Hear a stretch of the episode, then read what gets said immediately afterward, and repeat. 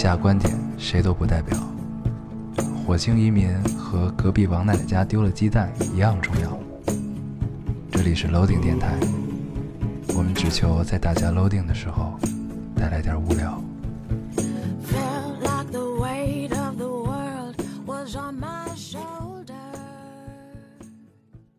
大家好，欢迎收听 Loading Radio，我是老高，我是烟偶。新的一期又跟大家见面了，非常开心。非常的开心。对，上期有人说咱们说非常开心，说的并不开心。，对我也看到这个留言了，换一个角度啊，对不是换换一个，不用这样，我们非常开心说的铿锵有力一点就行了，并不用变一个性别，非常开，非常开，非常开心，非常的开心非。常开心对啊！新的一期又跟大家见面了。嗯，非常的开心。上一期有人说我们这个留言读的时间变长了啊，嗯，然后但是并没，但是也没有读他的，对吧？我看还有人做了什么统计，说哎，我就要读这个呢。啊，那那你就直接啊读吧咱们直接进入读留言的环节。啊，就是这嗯个被挑读留言的一个攻略 啊。这位听众说，呃，最可能被读留言的三点：一是个男的对（括号加一分）；嗯二夸他们，最好两个都夸嗯（括号加三分儿）；嗯三评呃评论的特别有画面感（括号被黄黄读的可能性高）。呃，说点好意思危机，四，可以引出引出主题，本期主题的（括号谁知道这个谁知道？猜呗。这就特别有画面感。但是这个被我读了，对，这个是嗯特，别适合一个摊手的表情。谁知道呢？猜呗，怪我喽，对吧？嗯然后五，电影儿嗯（括号加一分儿）嗯，六，得有意思，又要悲伤，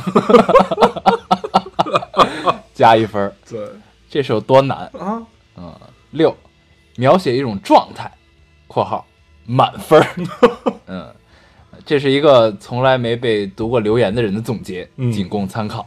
这个都是留言的部分啊。嗯，好，读完了，很有趣啊，真的真的。说的特别有道理。对，啊，但是又感受到一丝危机，觉得自己要变一变你要。被人猜透了，对，看来就要。求变了嗯，我读一个啊，啊。我读一个。这听众说，高叔叔，我一个朋友说你长得跟闹着玩儿，说你长得跟闹着玩儿似的。你看这留言了是吧？我看见了，我特意没有挑这个，我他妈就知道你得挑。哎，我想问问，闹什么叫什么叫 什么叫长得像闹着玩儿似的？我是长得有多不认真？对，长得也不走心，就像女娲就随便甩，叭一个泥巴就甩出来了。我其实我是一个意外，就是我是女娲女女娲女女祸，我说女娲造人时候的一个意外啊，嗯，你你没你没活那么久是一，个残次品，对。是吧？哎呀，行，我读呃，你你那该你了，来读啊一个，你这读完了，对啊，行。你读一个。这位听众说，老高什么时候走啊？我想孙总。我对留言都特别欢乐，对这期好多就说，哎，你们不在春节之前请个嘉宾吗？什么 Cookie 啊、小厨娘啊、小一啊，这个他们都不理我们了，对我们已经没有朋友，只有我们没有。朋友了。所以我看到这个留言的时候，我就当时第一反应就是我就不走。对，嗯反正我们俩就在这儿了。对对对。对，然后最近最近真没什么嘉宾，也没有什么嘉，宾，而且咱们还是要提。前说一下啊，我们嗯春节的那一期，也就是下一下一期啊，我们应该会跳一跳，对我们一年也休息休息一下，休息一下啊。然后这个春节的时候，嗯，嗯咱们就好好过一下春节，对。好好体会一下。这这期是我们主观跳票啊，啊。之前哎不，这不能叫跳票，主观休息。对，之前的都是意外，意外情况，这个不可控的，你要签合同的话，这里面有一个一条款叫不可抗力，嗯，你知道吗？对，我们之前跳票都是不可抗力。抗力，对。啊，这回是主动对，这回就是休息一次，但是我们会多在微博上跟大家交流。不要不要说这句话，去年我好像就这么说，你怎么老骗人家？然后发现其实只发了一条。不交流都怪他啊。争取对，对，然后嗯，我读一个啊，嗯这个这个听众特别应和刚才咱们聊这个话题，嗯嗯嗯他嗯。留言去哎，特别你看他，你这就中了之前的那个总结，应和了我们的聊的话题，然后你读了他的留言。没有没有应和刚刚才咱们聊的这个话题，不要挑三拣四了，大冷天儿他俩没跳票就够难得的了，啊，嗯，多么体贴啊，嗯，对不对？这个 突然感受到一丝温暖，确实是，对不对？这这完全就是想我们自己都不用想理由，对吧？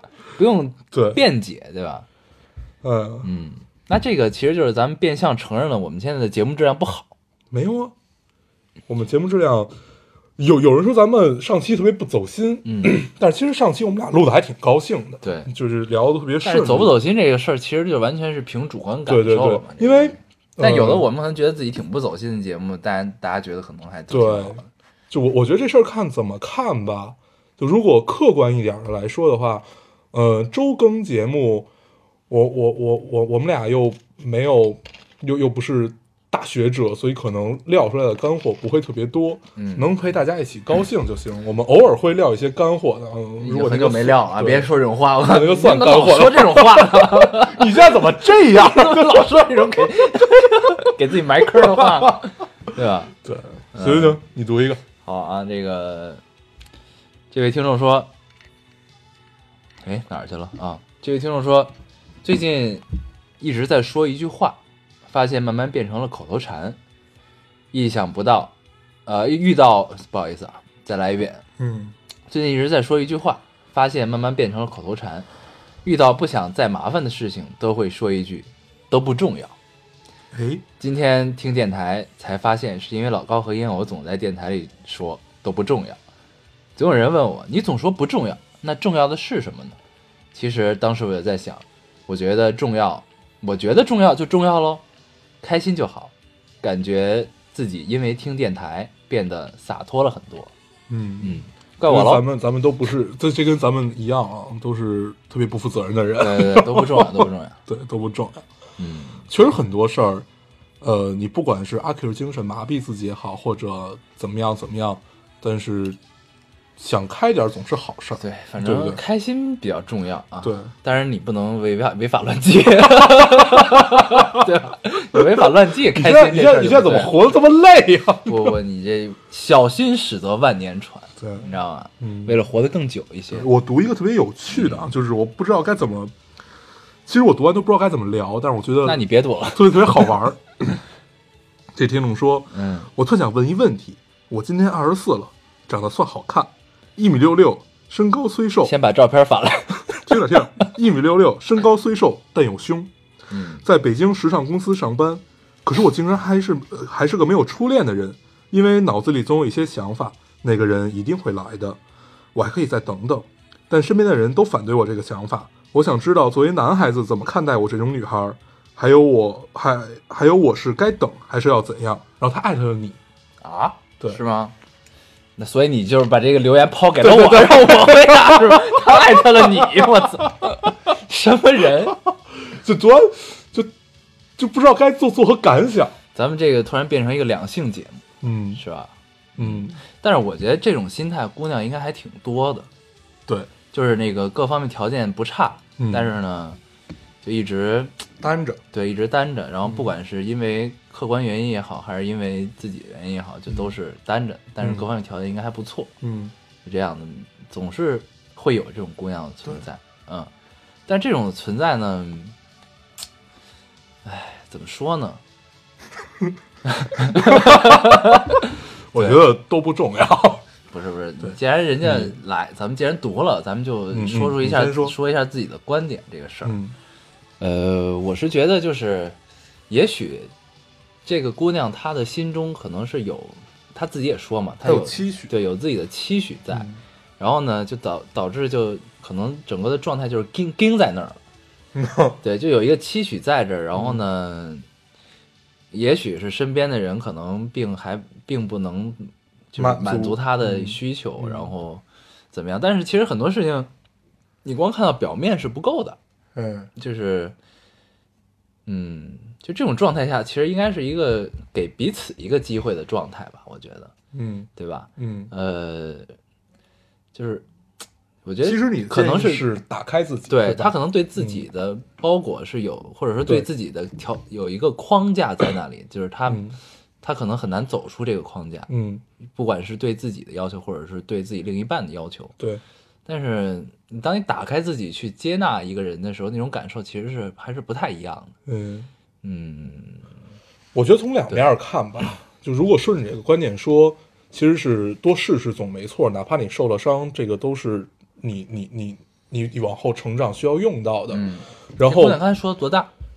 二十四，二十四。然后，然后你如果换一个角度来看的话，其实你就是如果你再保持这种状态，也无可厚非，就这个都是看心情的嘛。对这状态也没什么错。对，这个状态就是你你已经单了这么久，那就宁缺毋滥了。对，就这种状态，的时间这么长，嗯、那你再盯久一点，也许就会碰到你真的你很对对对那什么的。但是你在碰到的时候，你永远都不会知道它到底是不是对的。但是对这些都真的都不重要。不接，就是当你没有接受他的时候，你永远不知道这个人是不是对你想的那样、啊。对对，当然就是你各方面条件是你了解这个人的前提，这个其实也也没错，对吧？嗯，我觉得有的时候把自己看得太明白了，并不是一件好事儿啊。嗯就是，呃，所谓不管你说大智若愚也好，还是难得糊涂也罢，很多时候就是把自己置于一个不想想清楚和不愿意去想清楚的状态中，也挺妙的。嗯，对，因为就尤其感情，我经常处在这种状态，对尤其感情这种事儿想明白，对感情中的事儿，你你弄那么明白，那还谈个毛恋爱啊？就真的是难得糊涂，你没必要去主观的去想明白什么事儿。对，大部分情况下都是这样的。这都不重要。对，都不重要。所以随缘吧，这种事儿就是缘分。你碰到了，你管它对不对？对不对？嗯，加油，姑娘。嗯，嗯，好，哎，哦这你读该我了是吧？对，呃，我看一下啊。好，这位听众说，之前没觉得你们电台怎么着，这是什么意思？啊，接着读啊，之前没觉得你们电台怎么着，就两个人叨叨，两个人叨叨挺好的。直到现在，我在异国他乡，躺在床上睡不着。住家人很好，他应该是住在 homestay，现在嗯住家住家人很好，但还是希望身边能有一个说中文可以聊天的人。嗯嗯，可国内的父母朋友都已经熟睡了，感觉被世界抛弃了。所以当我再次听到你们的声音时，突然安稳，心突然安稳了。在这个陌生的城市里，终于有了熟悉的感觉。谢谢你们。嗯，这种类似留言咱们之前应该是读过的、啊。对。吧而且其实我第一次听说有网络电台这件事儿啊，就是一个在国外上学的朋友告诉我的。啊你那会儿次第一次听这事儿，你觉得特傻逼？对，我说，因为因为在我高中时代做做电台都是在放歌，就是就就不会有人在里边说话的，就这好傻逼啊！怎么会有两个人在里边聊天儿？然后，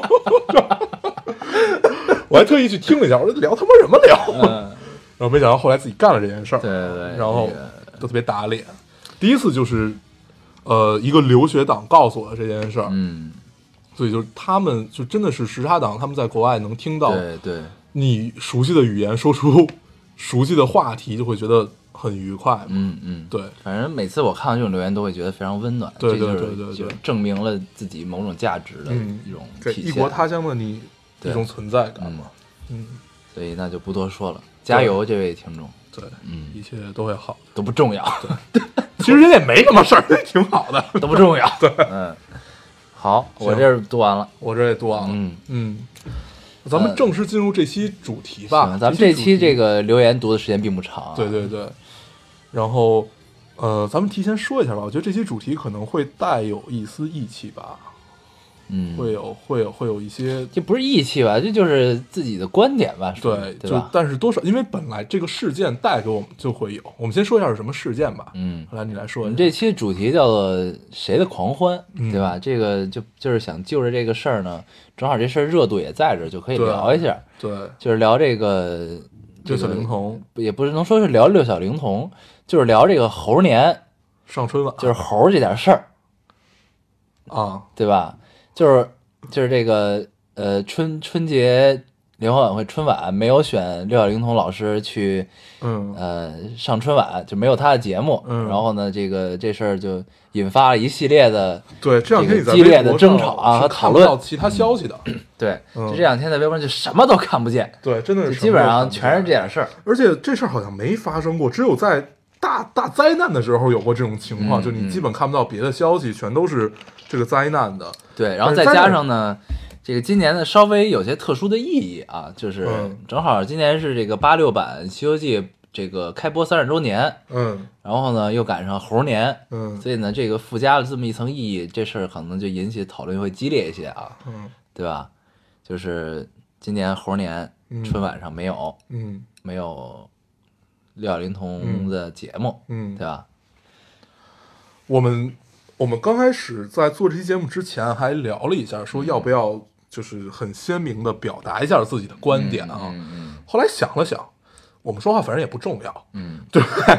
我们的观点其实就是跟大家分享就一下。以下观点谁都不代表，对对对，呃，从我们这儿来讲，我们觉嗯。得这场狂欢是一件特别奇怪的事儿，嗯奇怪中带着一丝不解，嗯。不解中带着一丝说不清道不明的情感。对，就就是他妈这在干嘛？都在干嘛？就就就都在干嘛？就你们为什么？就大大家大家为什么会去做这件事儿？对，就是这事儿吧。其实它一开始就刚发生的时候，其实是一件挺正常的事儿。嗯，它就是这个引起了大家一波这个对我觉得刚开始是怀旧，对对对一代经典的怀念和惋这个是惜，OK 的对吧？就是这个东西，哎，我们我们这个在情感中觉得这个事儿它应该上春晚，它又是猴年，它又播了三十年，嗯对吧？嗯那就应该上啊，那为什么不上呢？那大家肯定就有一丝这个不解、失落，就开始讨论。对，对吧？也加上对六小龄童的怀念，嗯再加上之前他这个在戏曲春晚，对吧？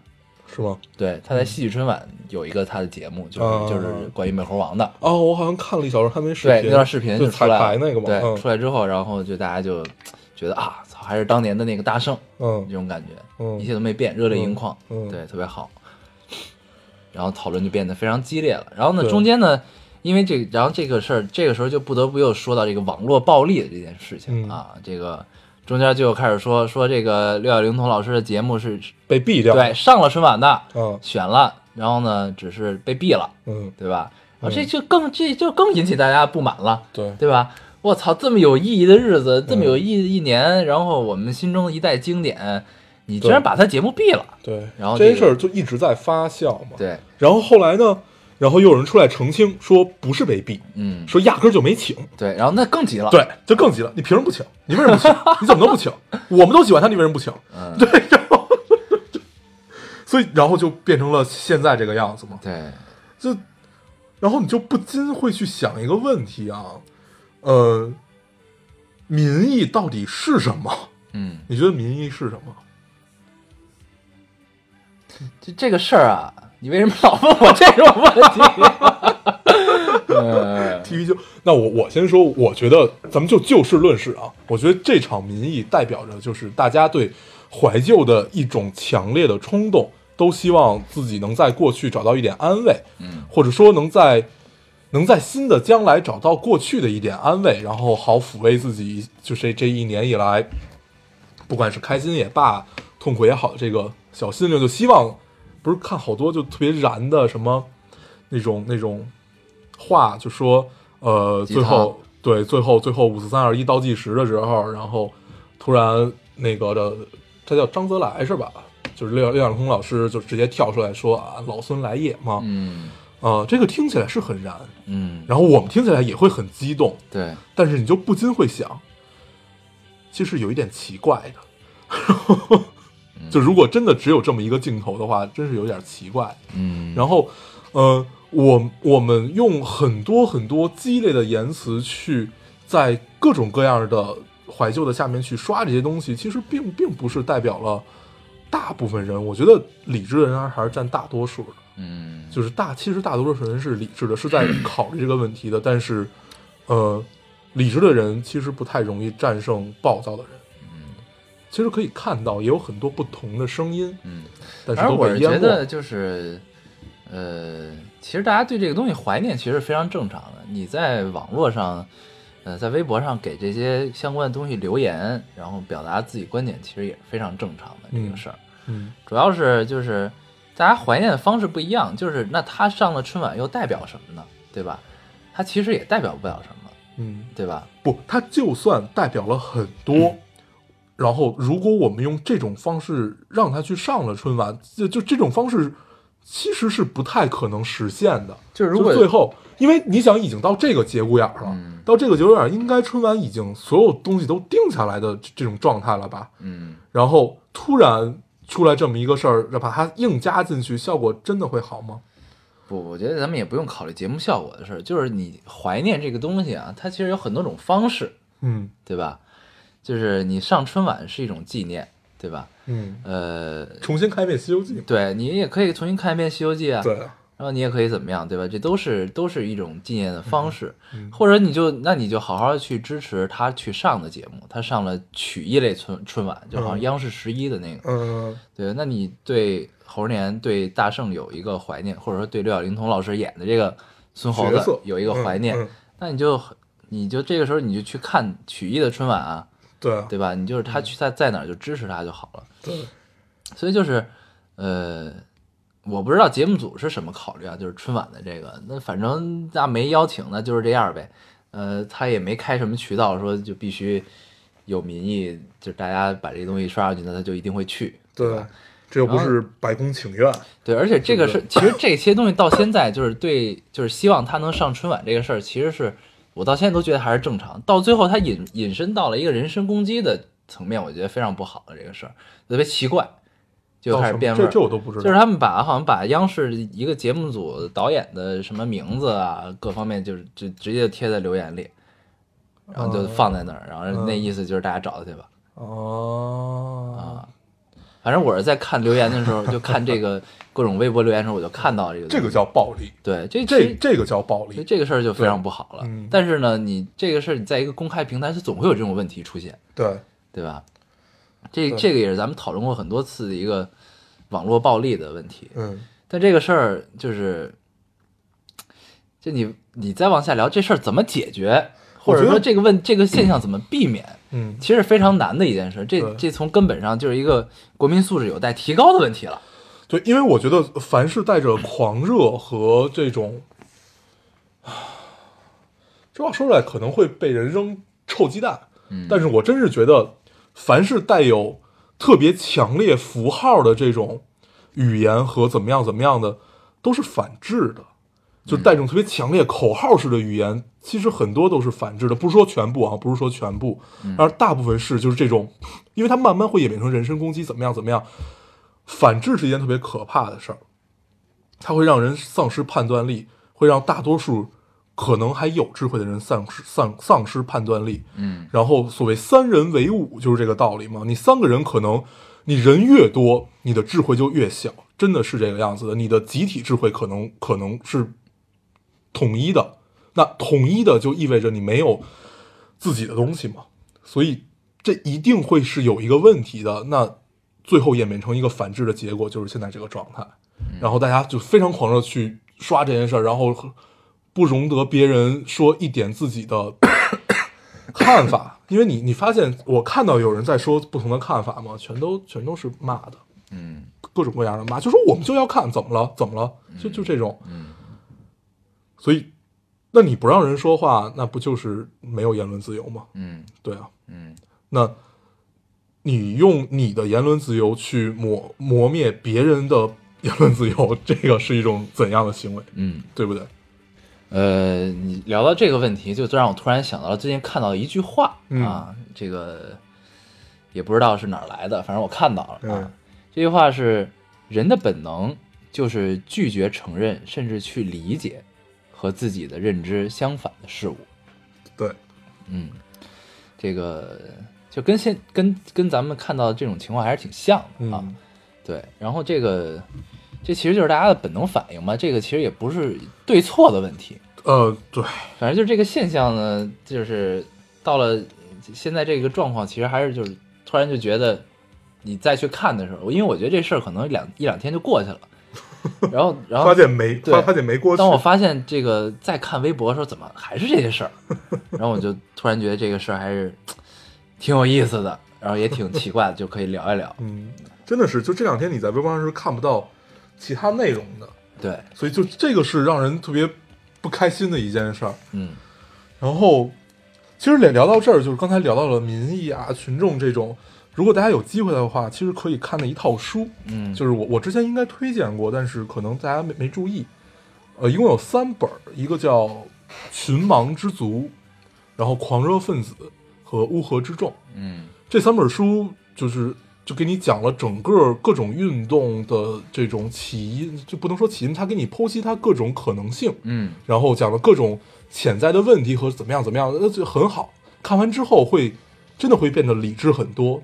有空的话，大家可以看一看这三本书，都都不厚，嗯都不太厚，几天就看完了。嗯有机会真的可以看一看，嗯相信会不一样，不太就是就不会突然就燃起那么大的那种观点，然后急于去表达，就懂得去思考，就是等事件发酵一下，然后再看。嗯对我觉得其实现在很多网络暴力都不是主观的啊，嗯都是这种被渲染之后的。嗯对，就有人牵着你的鼻子走，那这个人到底是谁？嗯，嗯，反正就是这这整个反正这几天观察下来，就还挺有意思的，逐渐的发酵，就变成了这个状态，非常有意思。嗯然后呢，就突然呢，这个时候就有了一波理智的声音又出现了，嗯就看起来理智的声音。嗯然后这事儿最后发展成什么样也不知道，对，就是开始讨论到底大家认为经典的这个《西游记》这个美猴王，它是不是原著表达这个样子呢？嗯，对吧？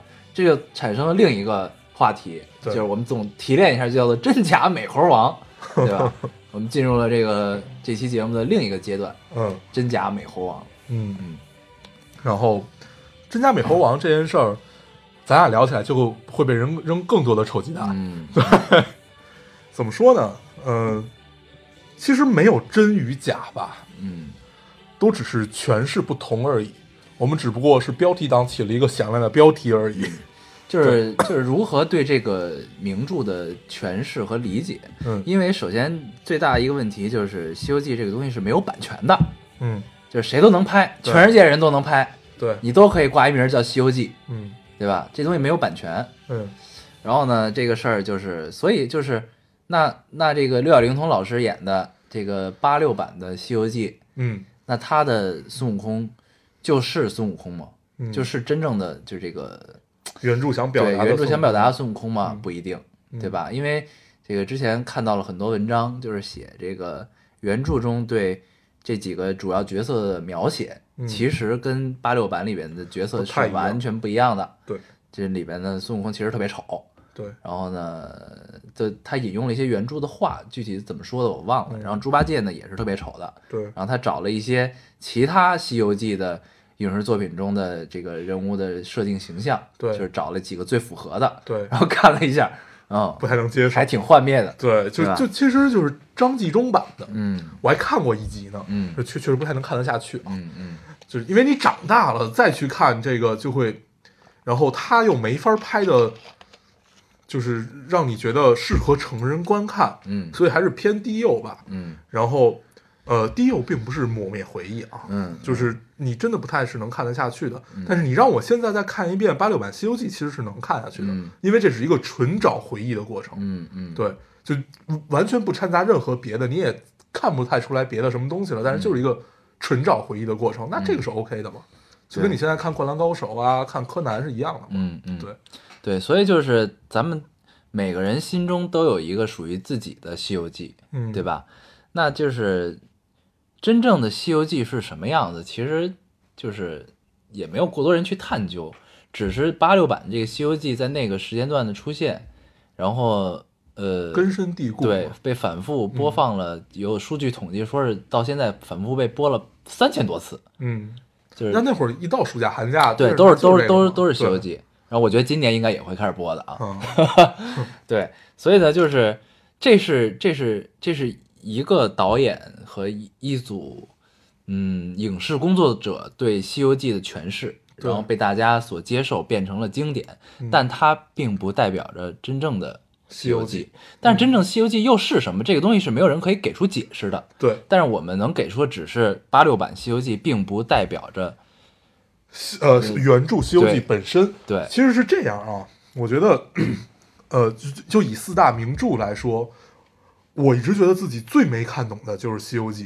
嗯其实《红楼梦》其实他挺看了很多，挺暗黑向的这对对，嗯你因为你就举最简单的例子，他所有的妖怪大部分都是佛祖嗯的坐骑呀、或者一个他的一棵草一棵，他们全都下来为祸人间了。嗯那这个具体到底隐喻了什么？然后又怎么样怎么样？其实这个中间的关系很复杂，要比《红楼梦》里面的很多东西都复杂。四大名著里，我最喜欢《红楼梦》，嗯但是我最看不懂，也最最最最不太尝试接受的就是《西游记》。嗯，而且就是因为这个这个话题引发讨论还挺多的嘛，然后大家写的东西也特别多。对最让我看到最幻灭就是沙僧可能吃了九次唐僧，对，我就看这是特别幻灭的一件嗯事儿。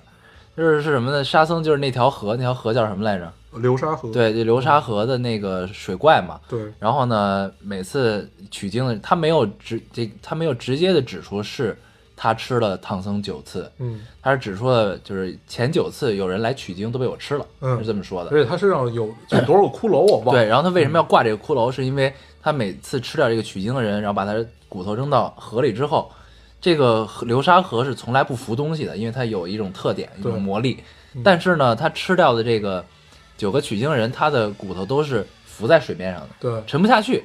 他又觉得很有意思，也很奇怪，然后就把这东西穿成串儿戴在脖子上，对，心也是大。戴了戴了九颗。嗯然后呢，直到这这一世的唐僧来了之后，嗯这一世取经人来了之后，恰巧他的唐僧嗯然后呢，被唐僧点化了，跟着他去取经了，嗯对，吧？就这段我看到之后，我觉得特幻灭这事对儿，，就是其实有好多啊，就是还有什么，如果你倒着读《西游记》会是怎样的一个过程？对，有很多人解释，对，就《西游记》的解释，因为它想象空间太大，对，所以它解释足够多。嗯你想，《红楼梦》它只就如果我们只看前八十回的话，后四十回就有那么多人去续，那何况《西游记》这么打开的一个故事，中间可不可控的因素太多了，嗯。所以它应该是一个很有趣、很有趣，应该是很多人可以把它解释的很有趣。对，它可以是以就是，其实影视作品对于这个东西，它其实可以解释的角度是非常多的，对，它应该是想象空间极大，嗯然后大家每一种都是看到了一个新的角度，对。应该是这样的一个作品。对，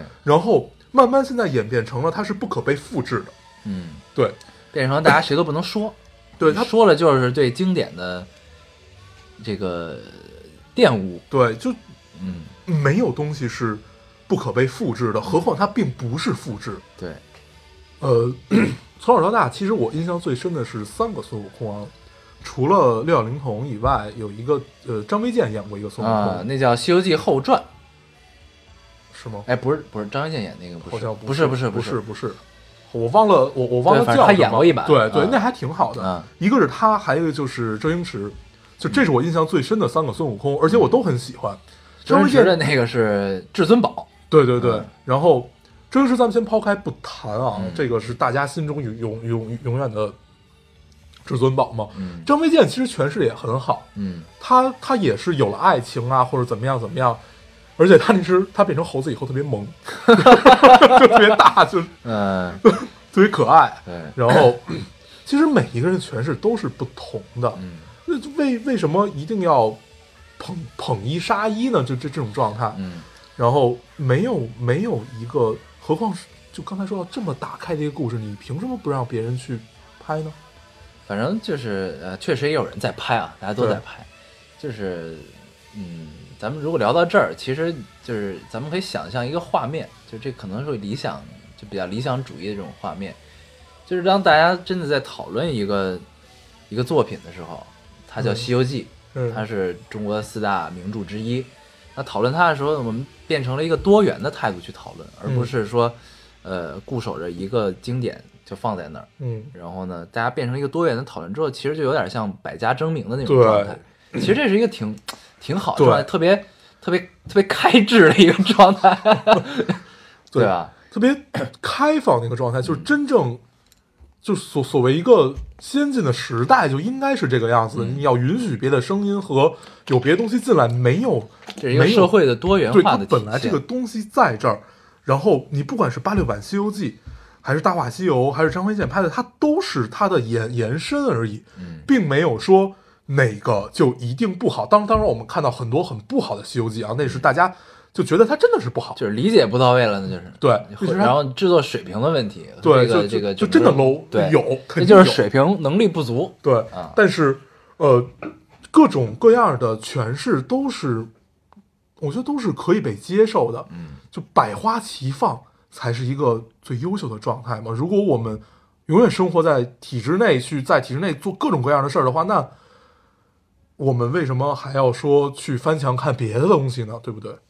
嗯，嗯是，反正就是咱们现在讨论了这么久啊，这个事儿，嗯我觉得聊到这个阶段也差不多了。嗯就是咱们只是表明自己的一个态度，就是对这个事，这个最近网络上发生这个事情嗯的看法就是这样的。但是我们对八六版的《西游记》是是有着很强烈的回回忆和共鸣的，这个东西对我们来说，对吧？对就我们不是针对作品，而是针对对这个现象在讨论。，对，嗯嗯，针对一个反制的现象。嗯，这个这个对我们对这个作品依然是充满着敬意。对，因为就陪我们长大的东西，真的是然后陪我们长大你到现在你都会记得什么人人参果，什么三打白骨精，然后我记得那个穿着肚兜的红孩儿，对 对对，就第一次不不光过第一次，就很多次看三打白骨精都会都会哭，对小时候真的会哭，就是，他被就觉得他妈太冤了，对他被轰回去了，怎么回事儿啊？所以那会儿唐僧好傻逼呀、啊，底下干他妈什么呢？啊太他妈冤了！对啊，就是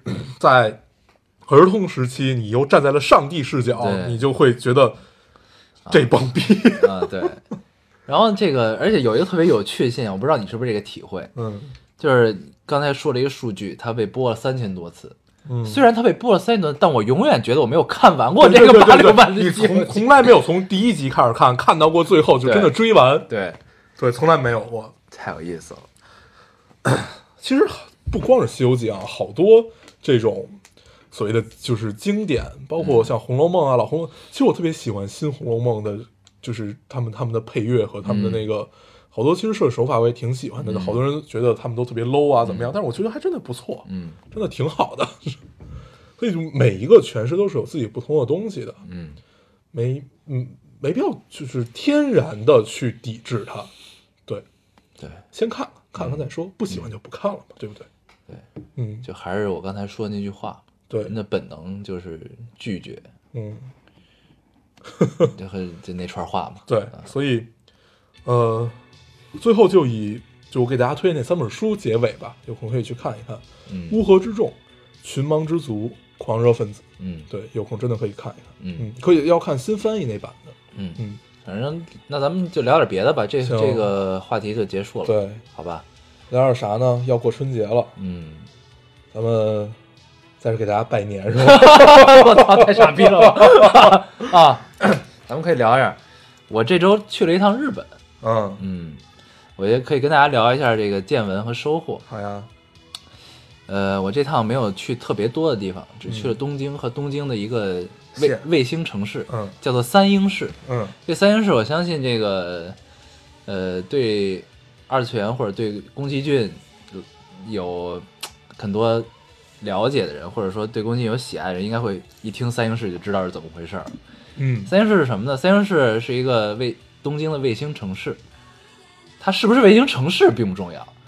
这个城市中有一个美术馆，叫做三英那个日文什么不拉不拉森林不拉不拉博物馆。嗯这个东西呢有一个统一的称呼，叫做宫崎骏美术馆。嗯其实我一开始呢想去这个地方，其实我没什么期待，你知道吧？嗯也没什么就是那什么，就我觉得就是一个主题公园儿，嗯我就就我我的这个脑海中的感受啊，它就应该是一主题公园儿。然后呢，我也没有抱着说这去朝圣的心态去看。嗯然后呢，当我操到了这个门口的时候，我就觉得这地儿应该有点意思。嗯为什么呢？就是因为其实当大家去一些所谓的主题公园，或者说一些嗯嗯，名人博物馆，，对对，这就这种地方的时候，其实你会特别幻灭，嗯。就是你印象中它应该是一个这样的存在，然后你到这个地方，然后它各种细节特别糙，嗯，什么都特别那什么，然后就硬凹成了那个样子，那么一个地方，就会特别幻灭。但是当你进入到宫崎骏美术馆的时候，你会发现，操，这就是你在动画里看到的样子。对，这就是宫崎骏他自己为自己创造出来的一片小世界，嗯。这就是他的天地，嗯这就是动画照进现实的样子。嗯而且整个这个美术馆是宫崎骏自己设计的，嗯然后参与各方面的东西。对，里面呢不让拍照，所以呢，我的 我前两天 Instagram 就发了一个，我偷偷在里边拍了一张照片。它里边特别有意思，是它的彩色玻璃，嗯，就跟教堂似的那种彩色的玻璃。嗯阳光照进来会五颜六色对。，然后呢，它的彩色玻璃上面都是宫崎骏的作品的人物的样子在上面，嗯特别好。然后你第一次你迈进去的时候，看到第一个东第一个展厅，这里边它有好有好多它的装置，嗯就是装置艺术。嗯 里边给我印象特别深的就是《天空之城》里边那个铁皮机器人。啊，你记得它有一个经典的场景是它鸽子然后飞上去的那个吗？它就把它做成了现实的样子，就是一个装置不，是壁壁画还不是壁画哦，就是这个机器人就放在这儿，然后它有一个鸟笼式的东西，就特别高，把这个东西罩住。但是它里边有好几层，它就跟景深似的，它有好几层东西。然后，但是它又有那个铁铁栅栏式的东西，它整个是在不同的哦转的方向在转。然后呢，它整个转起来之后，你看到就是这个铁皮机器人在里面转，然后它身边的鸽子在逐渐往上飞。嗯，我靠！看到这个这个东西的时候，我一下就我操，巨感动，你知道吗？就那种感觉，就真的感觉浑身 毛孔打开了这种状态。我靠，太棒了！然后你就你进去，你我看到第一个就是这东西，然后我就直接被震了。我靠，就这种感觉。呃，就你感它每一个装置都特别用心，嗯特别细心。还有一个就是龙猫的一个大的装置是什么呢？就是嗯，里边有龙猫里边的各种角色，有小蝙蝠，有龙猫，嗯有龙猫的那个小女孩儿，嗯各种东西。它做成了运动的样子，它就跟那个停格动画似的，嗯，每有好几个一个大圈儿，有好几个同样龙猫，然后它都是嗯不同动作，然后转起来之后，它就是一个就连跟咱们以前那种灯影似的那种。对，它是一个嗯连贯动作。但是它牛逼在哪儿？牛逼在就是你这个装置它光自己转起来的时候，你人眼肉眼看到的，其实它就是一个一个在简单的在动的一个嗯过程，对吧？然后当然这这个时候它在这个装置上面有一盏灯，嗯这盏灯呢，它是在以一个固定频率在闪烁。这个时候用物理的角度解释，就是它给这个东西加了一个波长，嗯加了一个波长之后，它就变成了动画的样子，嗯就是它的这个运动的速度和什么东西你看不到里面的装置它的实体，你看到只是动画，嗯，它在那儿动。就你看到其实是影儿。对，对，然后这个就非常有意思，嗯这也是其中一个装置嗯给我印象比较深的。对，然后当然里面这个东西特别多，然后呢，呃，整个建筑就是一个宫崎骏世界的建筑。它它是一个公园，是一个大的，它是它其实不大性质的，还是一个呃呃啊，里边对我操，忘了最牛逼的一个了，就是它还原了宫崎骏自己的工作室的样子，嗯，里边有他大部分创作的动漫的手稿，哇哦，就是大概是一个两个大的客厅的样子吧，嗯然后那墙上贴满了手稿，全都是他自己画的，然后还有一个小的桌子上放着，呃，他的一个分镜分镜头的本然后你就可以看，就都是随便翻的那种，然后他还原了他工作室的样子，就你就会觉得操，在这种工作环境下创造出来的东西，他怎么能不美好呢？就这种感觉，特别牛逼。这是一个应该是宫崎骏民朝宫崎骏迷朝圣的地方。对，对，是，那你看到在里面有看到就真的热泪盈眶的人吗？呃，你进去，他是他宫崎骏美术馆的票，你在很很多便利店都可以买到。嗯然后你进去之后检票，它含一张电影票，嗯它里边有一个小的剧场。嗯然后呢，你把票给他之后，他要给你一张电影票。嗯然后电影票呢就是胶片做的，就是那个动画嗯胶片做的。然后他那个剧场每两周换一个动画短片儿，它都是播动画短片儿。这些动画短片只在这个剧场播，嗯因为都是胶片，嗯应该都是他当年创作出来的东西。然后呢，我恰好看的是一个龙猫巴士跟那个小女孩的故事。嗯然后呢，我就坐在那儿看，看完之后，然后我回头看的时候，发现我看到一个姑娘就那种状态，就啊就不太行了，已经、嗯就那种。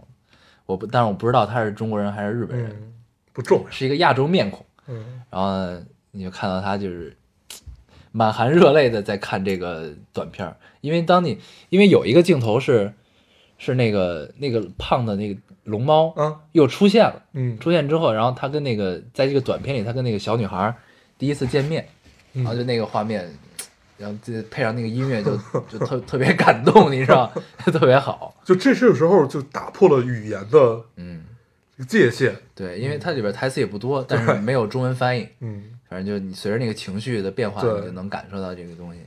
它剧场也不大，不大，嗯，就也就跟咱们上回去八八音盒博物馆是那种，啊比那个大，嗯，比那个大，就跟一阶梯教室似的嗯那么大。对，而且它看起来票也很便宜，嗯，就相当于人民币五五十块钱，对，对，差不多，差不多，嗯，反正还挺有意思。而且就是好多宫崎骏迷们就会比，谁看的多？不是谁看的多，就是这个你拿到那个电影票，它里边那个胶片动画是什么！会比这个。哇，有的人拿，有的人拿到的是龙猫，有人拿到的是千与千寻，有人拿到可能是他不太被大家知道的一个，对，就比这个，嗯，哎，还有什么好玩的吗？反正这个体会还是非常妙，这是我嗯这次的最大的收获，我觉得，宫崎骏美术馆，对。对，值得去。对，因为你不抱期待，对，就是我本来是没抱期，你一去，我靠，你就真的被震了，那种感觉特别好，其实我一直对宫崎骏，呃，看的其实并不多，嗯然后感受就是美好、纯真，然后会给你讲一个晦涩的道理，嗯然后就是若若即若离、或浅或深的道理，就觉得很很有趣。嗯，就是能把能把这个东西玩成这样，就已经就肯定是大师级别了对嘛。，而且因为这个其实是日本人擅长的东西，他们特别擅长在一个小的设定里，然后表达一种很细腻、很小的情绪，对，很微妙的变化。嗯，因为这个，我觉得跟日本的这个国情也是有关系的，对，跟国国土面积也有关，系跟一切吧，跟一切都有关系。嗯，他们特别擅长做这种东西。像表速五厘米也是，表达都是很细腻、很简单的一个情绪，对。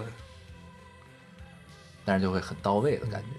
其实你要这么看起来，大部分日本动漫都是这个样子，对，世界观都不大，嗯，但是也有大的，不是是是世界观都很大，嗯，但是又把它局限但它表达很其实是最简单的东西。对。你像之前我特别喜欢的一个动漫叫《海贼王》，嗯，它世界观够大了吧？嗯。整个海 One Piece，我要成为，但但是它最，它其实全程表达就是一个友情，不是友情，就是就是一句话，嗯。我要成为海贼王。海贼王。，嗯，我是要成为海贼王的男人，对他就是为了这句话，就路飞就为这句话，然后纠结了所有身边可以纠结的人，然后就去做，然后中间呢就还有最最简单的友情，嗯，其实他传递的情绪都很简单，都很直接，对，就这种最原始的东西反而是能给你最多感动的，对，嗯，海贼王就是在前在看前面的时候就特别美好，从来不死人，坏人也不死，对，都是被打好被被打倒，对，都是就打 打惨而已，对，嗯，然后养养两天就好了，嗯，然后这个反正宫崎骏博物馆美术馆是值得去一下，嗯。我觉得，而且它里边有一个小的咖啡馆儿，一个嗯吃甜品的地方，嗯。还挺妙的。就是之前我我要去的时候，好多人告诉我一定要点那儿的草莓蛋糕，嗯。但是呢，我去的时候就卖完了。然后呢，因为你在日本的很多这个动漫作品，你都能看到草莓蛋糕的出现，嗯就是这个，我觉得他们可能是对这个东西有一种情执念，对，嗯叫鲜草鲜奶油草莓蛋糕。嗯然后呢，我回到东京市里之后，我要去另一家咖啡馆，我就想试试他们草莓蛋糕到底什么样。嗯然后结果这家的草莓蛋糕也卖完了，嗯，然后我就会觉得，操，这是一个魔咒嘛，就是 就是那你这回到底吃没吃？没吃着，就是我就特别好奇它到底有多好吃，我他妈一定要吃到它，然后就那种感觉，嗯，还挺有意思。唉，嗯，而且从东京去那儿还是挺方便的。就直接坐地铁还是？对你先坐地铁到到到神田，嗯。我是坐地铁到神田嗯。神田站，然后转那个 JR 中央线，啊，然后它有一，然后你就坐还这个大概二十分钟半个小时吧，嗯。有一站叫三英，到那儿下，然后步行的话大概十几分钟就能走到加起来从东京到那儿一个小时也到了，差不多。嗯。嗯，你主要看从市里哪儿出发，对。中间得倒地铁，反正就转到那个 G R 中央线就可以了。对，然后你出了站之后，它就有一条河，你就沿着那条河走，知道了，走着走着，反正有路牌儿也，啊。你就顺着那条河走，然后看路牌儿，它会指引你哪儿是那个美术馆，嗯。然后或者坐巴士，它那个巴士呢装扮成了龙猫巴士的样子，嗯嗯那上面贴着龙猫嗯，的，贴纸，对，嗯，还是挺有意思的。宫崎骏美术馆，嗯。给大家推荐一下，就是对。细节各方面都是比较对，比较完美的做的，嗯。就特别走心嘛，，对，嗯，所以你逛完那堆，就逛完他的所有的展览之后，他第三层是他的周边店，嗯，你你特别想把他周边店搬空，你知道吗？就这种感觉。而且他周边真的做的也特别走心，特别细。然后他就是你各种可以衍生出来的东西他都做，都有，嗯。就还挺有意思。的。对，买周边是件特别美妙的事儿，对，就当你真的发自内心的热爱这个东西的时候，你看到他出周边，你真的就对对对，情不自禁的，的想去拥有。嗯，所以这回我从日本回来给你们带的礼物就是那个周边店买的。谢谢你，嗯。对，哎对，那天我看那个。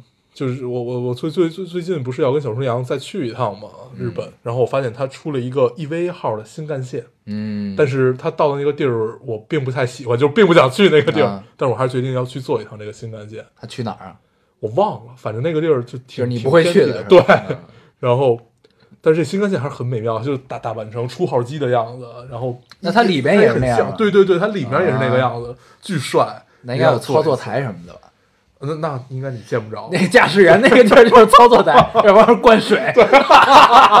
不是那个叫 LCL。对，反正其实所有的日本动漫表达出来的东西都是，就是它的内核都是很单纯、很单一的。嗯但是它强呃不是不是强加啊，就是它加了一个大的世界观和呃一个不同的表现很多的人设，展现形式是不一对样。，其实你说 EVA EVA 就是表表表达了一个中二青年，然后嗯一个、就青春期的一个过程嘛。对，对，然后他最后把他玩的这么大，嗯。然后好多包括像宫崎骏很多也是，就是表达一种很小很小的小情愫，嗯。然后可以拍成一个电影，嗯，很妙。嗯，对。想象力。对，这就是想象力。行。嗯。那这期嗯，你说。啊，我说那这期就差不多了吧？嗯，差不多。嗯对，咱们就是其实可以再引引回一下刚才的主题啊，嗯就是从我们看到的，呃，日本动漫里的想象力和日本东西里面的想象力，就是反观我们对名著的想象力，嗯其实是会有一个对比的，嗯对不对？嗯，嗯，你又在强行总结了，对啊，强势总结，对，留留给大家思考一下，对不对？留个作业。嗯，行，好，那我们就也不多说了啊，好，这期就先这样。嗯，那我们还是老规矩，说一下如何找到我们。大家可以通过手机下载喜马拉雅电台，搜索 Loading Radio 老丁电台，就可以下载收听，关注我们。新浪微博的用户搜索 Loading Radio 老丁电台，关注我们，我们会在上面更新一些及时的动态，大家也可以跟我们做一些交流。嗯，现在 iOS 用户也可以通过 Podcast 找到我们，还是跟喜马拉雅一样的方法。好，那我们这期节目就这样，谢谢大家收听我，们下期再见，拜拜拜拜。